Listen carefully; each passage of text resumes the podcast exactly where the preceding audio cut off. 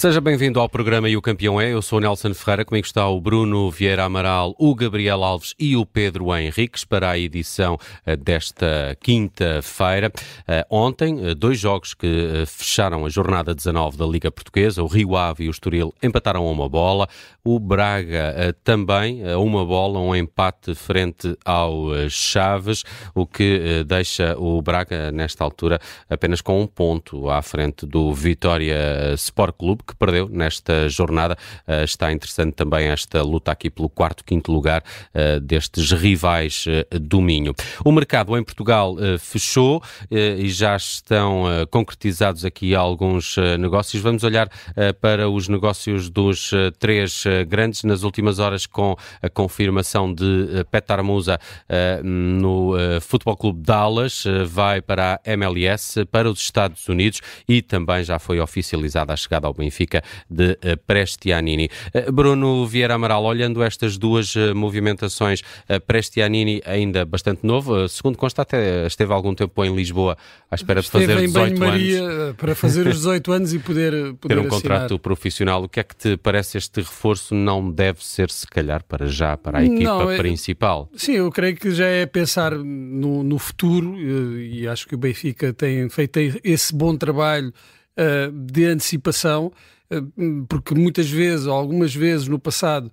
uh, tem falhado, sobretudo aí na, na, nas contratações, não, não se consegue precaver, sabendo que alguns jogadores estão em final de contrato ou que podem ser vendidos a qualquer momento, não, não se tem, não tem sabido suprir essas, essas saídas e muitas vezes acaba por ser surpreendido quando não há surpresa nenhuma com a saída de um ou outro jogador.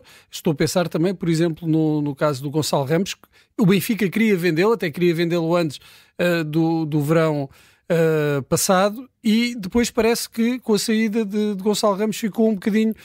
foi apanhado desprevenido e encontrou a solução do, do, do Cabral que não foi a mais feliz, eh, e agora parece que está a precaver-se eh, com, com a contratação de alguns jogadores, já a pensar em eventuais saídas. Di Maria, que deve, deve, deve sair do clube, Rafa também, e acho que com este mercado de inverno, não só já a pensar no futuro, mas também jogadores que podem ser utilizados eh, de imediato e que têm sido, como é o caso de Marcos Leonardo, este mercado de inverno acaba por ser positivo para o Benfica na lateral esquerda é uma de, das lacunas do Benfica. Entra Álvaro Carreras. Eh, vamos ver é se, se o treinador o utiliza, eh, mas pelo menos havia aí uma necessidade que eh, foi... Essa parecia uma zona mais identificada para um reforço, não é? Sim, e, e também o, Até porque o Jurassic também saiu e não Saiu, tinha... exatamente. Era, aí era mesmo preciso um jogador para, para essa posição. Também seria conveniente ter um, um substituto para Bá que não fosse Auschwitz. Eu acho que, eu acho que Auschwitz faz muita falta uh, no meio campo do Benfica, uh, na, na, na, zona esquerda do ataque uh, do Benfica e apesar de fazer um bom, ter um bom desempenho enquanto lateral direito, o Benfica precisava de uma outra alternativa para o lugar de lateral direito, para Bá, que agora também vem, vem da lesão, está recuperado e em princípio recuperará também a titularidade. A saída do Musa também não, não, não acaba, acaba por não ser surpreendente. O Musa uh, foi quase sempre suplente, estranhamente foi titular na, no, no, jogo da meia-final da, da Taça da Liga contra o Estoril, antecipando-se já a sua possível saída, também não percebo muito bem uh, a razão dessa, dessa titularidade nesse jogo em concreto, mas enquanto suplente era um suplente bastante útil. Só que uh, com a chegada de, de Marcos Leonardo acabaria por passar para segundo lugar nos suplentes, uhum. porque mesmo que Marcos Leonardo venha a ser titular, o segundo lugar, ou o lugar uh, de, de, suplente seria o de Artur Cabral e Musa perderia ainda mais espaço e acaba por o Benfica ganhar algum dinheiro, tendo em conta É um bom que, negócio? Eu acho que é um bom negócio. Uh, são 10 milhões de euros. O jogador custou 4 ou 5 milhões uh, ao, ao, Benfica na contratação ao Boa Vista. Aí acaba por tirar rendimento financeiro e. E havendo... algum desportivo ainda marcou uns gols. E marcou uns gols. Eu, eu não sei se, se, não é o jogador da história do Benfica com mais gols enquanto suplente, se não é um, uhum. se não é o jogador com mais gols nessa condição, é um dos que tem mais gols. Portanto, tinha essa utilidade o pior era quando, quando era titular e aí uh, nem sempre justificou essa, essa aposta de, de Roger Schmidt. Uhum. Vamos olhar também o mercado do Sporting, que fez aqui uma ligeira arrumação, porque há notícia, uh, Gabriel Alves, da saída de Rochinha, o jogador que o Sporting foi buscar ao Vitória Sport Clube, não vingou em Alvalade, e tem aqui uma situação complicada, porque está inscrito pelo Sporting e agora em Portugal acho que já não pode continuar nos próximos seis meses, apesar desta rescisão. A grande contratação é ao Estoril, Coba Coandredi é o principal reforço de inverno do Sporting. É positivo o mercado que a equipa de Alvalade fez neste período? Eu até dei o Sporting, boa noite, eu dei o Sporting como campeão, precisamente pelo, pelo mercado. O Sporting está com bisturi a fazer um mercado interessante, ali o Braga, cada um à sua dimensão, porque não estão a entrar em cavalarias altas, estão a olhar para aquilo que é o futebol em Portugal, portanto, quem são os jogadores que são capazes de poder vir a dar rendimento no Sporting, eh, mesmo que seja daqui a algum tempo, que podem ser estruturantes e estruturados, e estruturados para serem estruturantes, obviamente, eh, dentro daquilo que é a linha do Sporting Clube Portugal, e portanto sem, portanto, sem ares de rico, mas com bom senso, tem vindo a contratar, portanto, jogadores capazes de eh, poderem fazer o que não quer dizer que eh, fazer, portanto, ter rendimento esportivo. O que não quer dizer, como é o caso de Rochinha, que acabou por não vingar. Rochinha já há muito tempo que não, não faz parte dos planos do Sporting, portanto isto é uma questão administrativa que obviamente o Sporting há de ter que resolver. Quanto ao jogador que veio do, do, do Estoril, eu penso que é um jogador interessante e que é capaz de vir a fazer aquilo que se chama volume em termos de médio prazo. Eh, não estou a ver que seja um jogador para curto prazo, mas de médio prazo. Isso, obviamente, que é, eh, portanto, uma, uma nota muito, muito agradável uh, num clube que, de facto, está uh, bem regimentado. Eu estava a ouvir o Bruno Vieira Amaral em relação ao Benfica e digo que estava deliciado, não estou a ser uh, irónico, é, de facto, digamos, aquilo que um, um adepto gosta e eu estava a ouvi-lo. Mas estava, por outro lado, a olhar, enfim, no, no, imaginário, para o Carreras, o tal lateral esquerdo. Eu tenho muitas dúvidas enquanto em relação a esse futebolista, naquilo que é capacidade de defender, porque nunca nos podemos esquecer que um lateral tem que ser sempre primeiro um defesa e depois com todas aquelas virtudes que são necessárias em termos de profundidade, verticalidade, eh, capacidade de condução de bola, eh, último passe, etc. E, tal.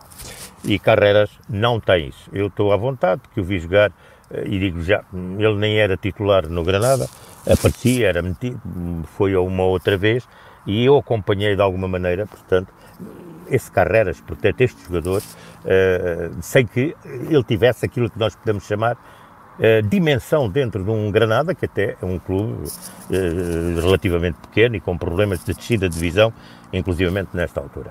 Quanto ao Bá, é o outro lateral que não sabe defender. É um lateral de grande dimensão atacante, mas a defender nós sabemos que tem tido problemas ao longo da sua carreira no Benfica.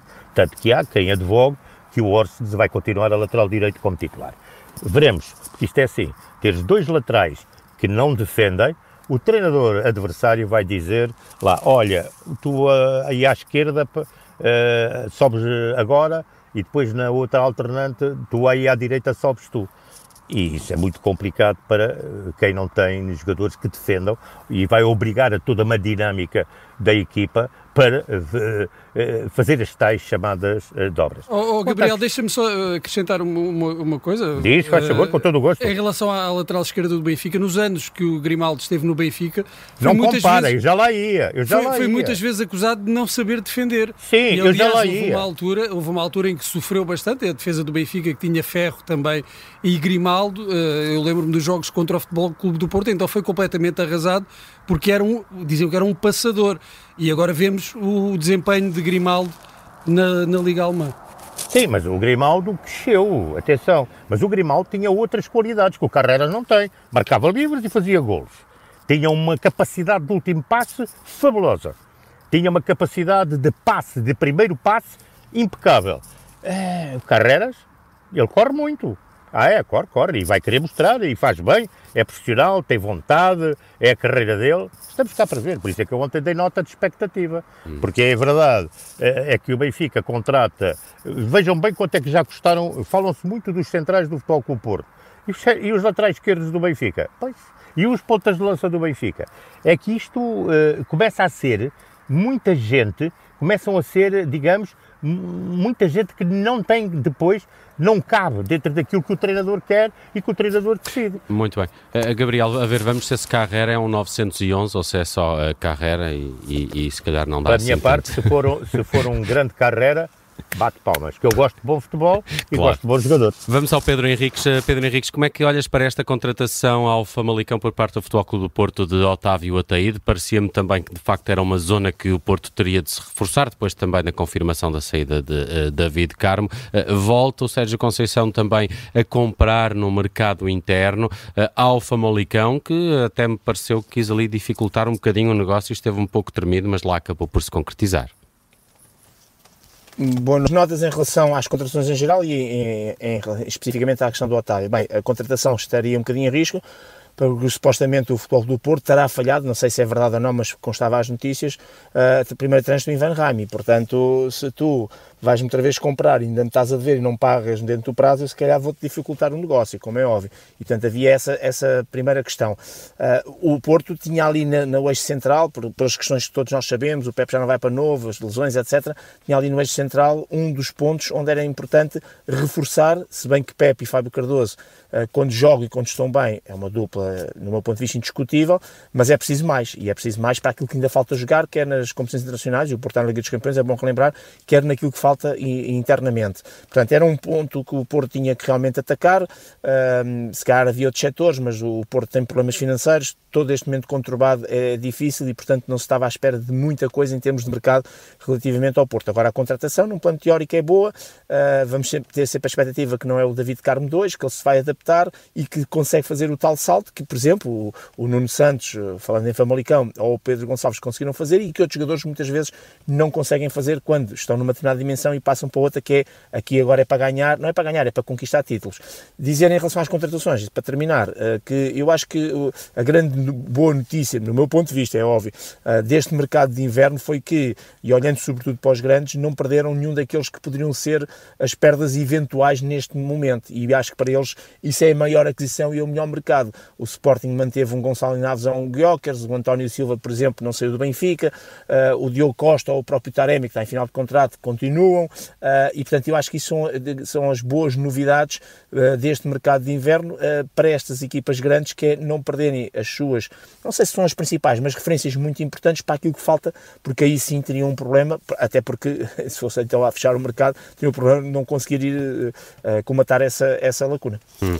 Há aqui também algumas transferências dignas de registro. Bruno Costa regressa a Portugal ao Vizela, né? o Nanu também para o Estrela da Amadora. O Adriano Silva? O Adriano Silva, já falámos há dias no, no Rio Ave, parece-me que são boas notícias também para o campeonato. E há aqui dois internacionais em destaque: o Giovanni Cabral junta-se à Armada Lusa no Olympiacos e o Vitinha do Marselha emprestado agora. E o André Silva Género. também uh, mudou de clube, não foi? Aqui nas últimas horas, essa escapou-me então, Bruno Vieira Amaral. Por acaso, Mas fico-me fico contigo para o campeão e a nota de hoje. Vai para o Elas Verona, só para uh, esclarecer. Bem, uh, duas notas, uma para o Braga, nota negativa para o Braga, que perdeu já o gasto todo que tinha ganho com a no triunfo na, na, taça da Liga.